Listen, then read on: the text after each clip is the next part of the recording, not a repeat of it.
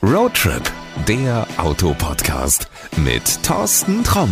Hallo und herzlich willkommen zu einer neuen Folge von Roadtrip, der Autopodcast. Um welches Auto es heute geht, das könntest du vielleicht wissen, wenn du die letzte Folge gehört hast, die mit Frederik Monet, wo er uns ein bisschen was über den Dacia Sandero erzählt hat.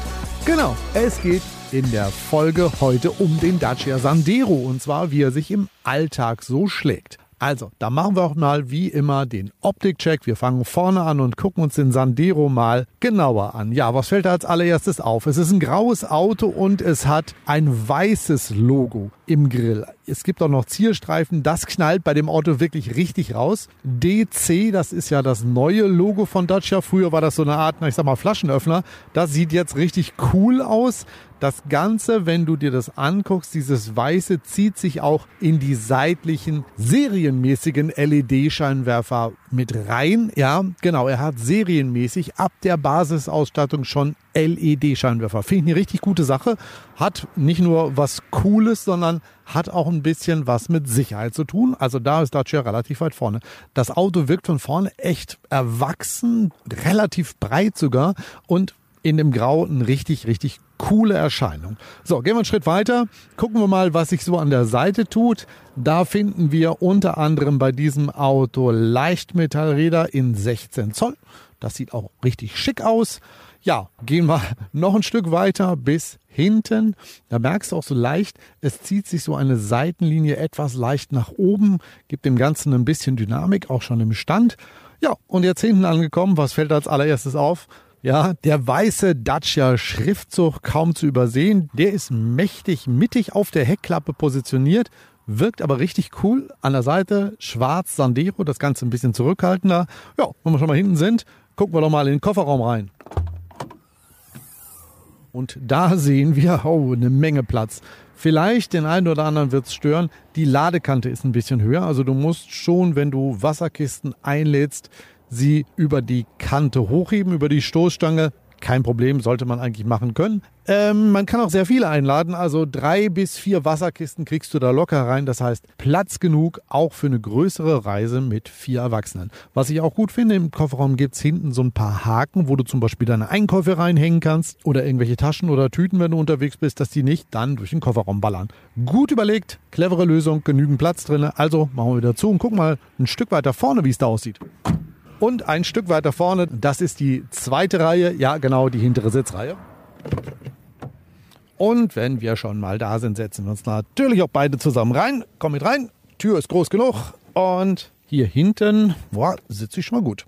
Zack, Tür zu.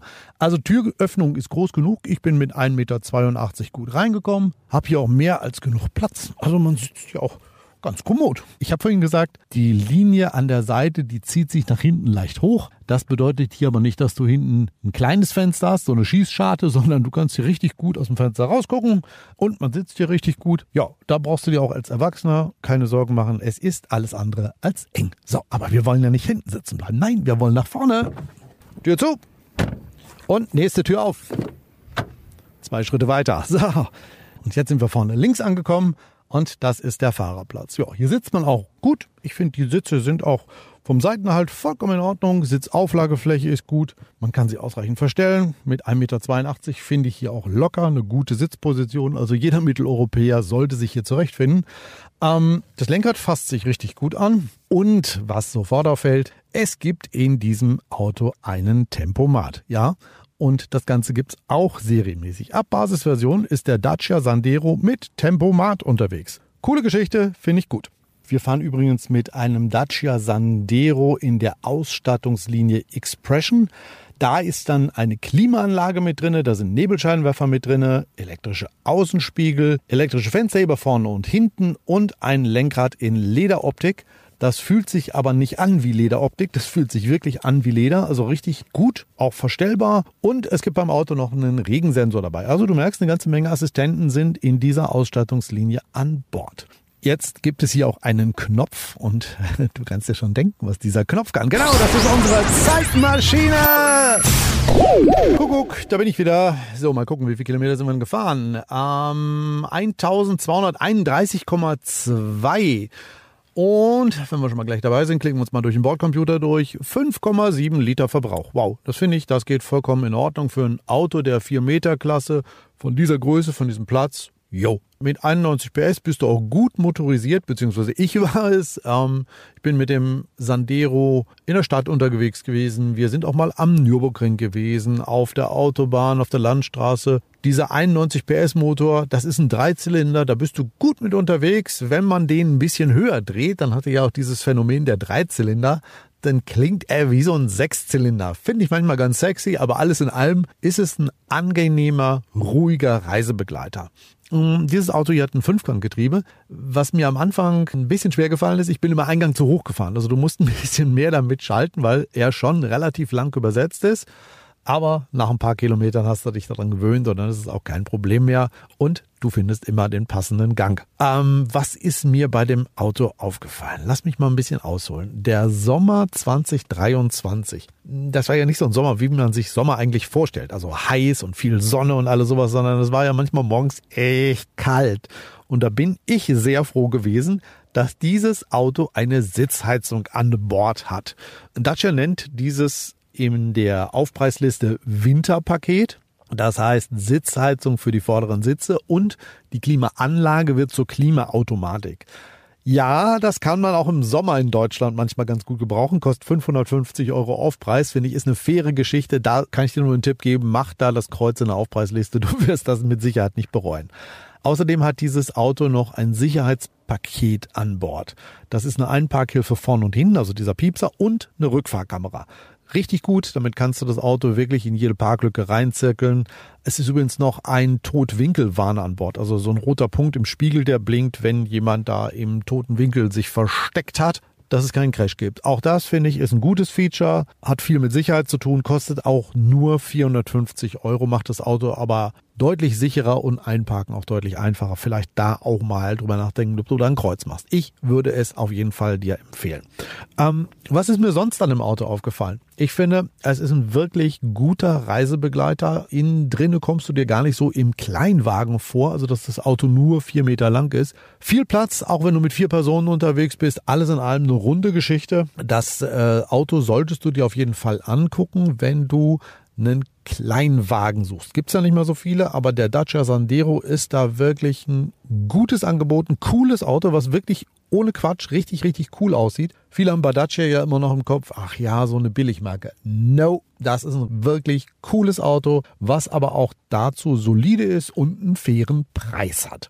Kommen wir mal gleich dann zur Rubrik, wer sollte sich so ein Auto mal angucken? Auf jeden Fall, klar, wenn du einen Kleinwagen suchst, wirf einen Blick auf ein Sandero und entscheide, ob das in dein Portfolio passt oder nicht. Aber auch, wenn du unterwegs bist und sagst, ich suche einen gebrauchten, kompakten, der darf ruhig ein bisschen älter sein, der darf ruhig 50.000 oder ein bisschen mehr Kilometer gelaufen haben. Denk da nochmal drüber nach, ob das so sinnvoll ist. Weil, ja, wenn ein Auto 50 oder 80.000 gelaufen hat, der ist ja nicht mehr neu. Ja? Ja, wenn es ein Diesel ist, dann geht der Motor nicht kaputt. Nie, das mag sein, dass der Motor nicht kaputt geht, aber alle Teile in diesem Auto haben halt 50 bis 80.000 gefahren. Das heißt, Radlager sind irgendwann mal dran, da ist eine Kupplung mal dran, da ist ein Auspuff mal dran, bla bla bla bla bla. Das läppert sich nach und nach irgendwann schon mal zu einer erkläglichen Summe zusammen. Und ich finde, da ist der Sandero ein gutes Angebot, Du hast in diesem Auto nicht viel weniger Platz als in einem der bekannten kompakten, also Golf Astra Focus. Ähm, dafür hast du aber ein neues Auto und du hast drei Jahre Garantie. Das heißt, du brauchst dir um nichts Sorgen machen. Sollte irgendwas kaputt gehen, wobei ich vermute jetzt mal so, wie ich den Sandero auf diesen 1231,2 Kilometern kennengelernt habe, so schnell geht da nichts kaputt. Das ist ein wirklich solides Auto. Hast du keine Probleme mit. Also du kannst in den nächsten drei Jahren relativ entspannt fahren. Außerdem sicherheitsmäßig, assistenzmäßig ist er auf dem aktuellen Stand. Das sind gebrauchte Kompakte nicht immer, weil die sind einfach, was weiß ich, drei oder fünf Jahre älter. Da ist eine Generation bei diesen Sicherheitssystemen dabei. Darum mein Tipp, geh doch einfach mal zum Dacia-Händler, gucken dir an, ganz unverbindlich. Gucken dir einfach mal an, ob er dir gefällt. Wenn er dir gefällt, dann dreh mal eine Runde mit und dann guck mal, ob er dich überzeugt. Ich könnte mir vorstellen, dass auch wenn du ihn noch nie auf dem Zettel hast und ihm gesagt hast, ach Dacia, ey, das ist doch so eine Billigmarke, mm -mm, sind die nicht mehr, die bauen richtig coole Autos. Mich hat er begeistert. Ich kann dir einfach nur mal den Link zur Webseite reinpacken, kannst schon mal gucken, kannst dir vielleicht mal eine Farbe konfigurieren und da findest du auch den nächsten Händler, wo du mal eine Probefahrt machen kannst. Und aus eigener Erfahrung sage ich dir, die Händler sind da auch sehr freundlich, sehr hilfsbereit. Du wirst da mit offenen Armen empfangen werden. So, ähm, das sollte es aber fast gewesen sein, denn wir kommen noch zur, ja, allerletzten Rubrik. Was hat dich geärgert oder worüber hast du dich gewundert? Hm, da muss ich sagen, da gibt's eigentlich nichts. Also ich will das mal erweitern. Mir hat vielleicht was gefehlt. Wer mich kennt, weiß, ich bin so ein Typ. Ich finde so Assistenzsysteme richtig geil. Ja, je mehr, je besser. Darum fände ich das super, wenn der Dacia Sandero zum Beispiel einen Lane Assist an Bord hätte, der dich automatisch in der Spur hält. Und wenn er neben seinem serienmäßigen Tempomat so einen Radargestützten hat, also wenn du mit Automatik unterwegs bist, dass das Auto automatisch anhält und auch wieder anfährt, wenn der vor dir an der Ampel losfährt. Ja, ich weiß, das ist ein Wunschtraum. Das würde auch in ein Auto in dieser Preisklasse, das heißt immer so schön preissensibel konstruiert, würde das nicht reinpassen. Aber ich glaube, wenn er das hätte, dann wäre es absolut der perfekteste Kleinwagen aller Zeiten. Zumindest für mich. Ob man das jetzt braucht oder nicht, darüber kann man diskutieren. Aber das müssen wir zum Glück nicht, weil gibt's gar nicht. So, ich habe es gesagt, geh mal zum Händler, gucken dir einfach mal an und ich bin sehr gespannt, was du dazu sagst. Kannst uns ja mal einfach einen Kommentar zukommen lassen, wie das geht. Ja, auch das in den Shownotes versteckt. Ja, und das soll's für heute auch gewesen sein. Wir hören uns in der nächsten Folge wieder. Bis dahin wünsche ich dir eine gute Fahrt, pass gut auf dich auf. Bis dahin, adios. Das war Roadtrip, der Autopodcast mit Thorsten Tromm.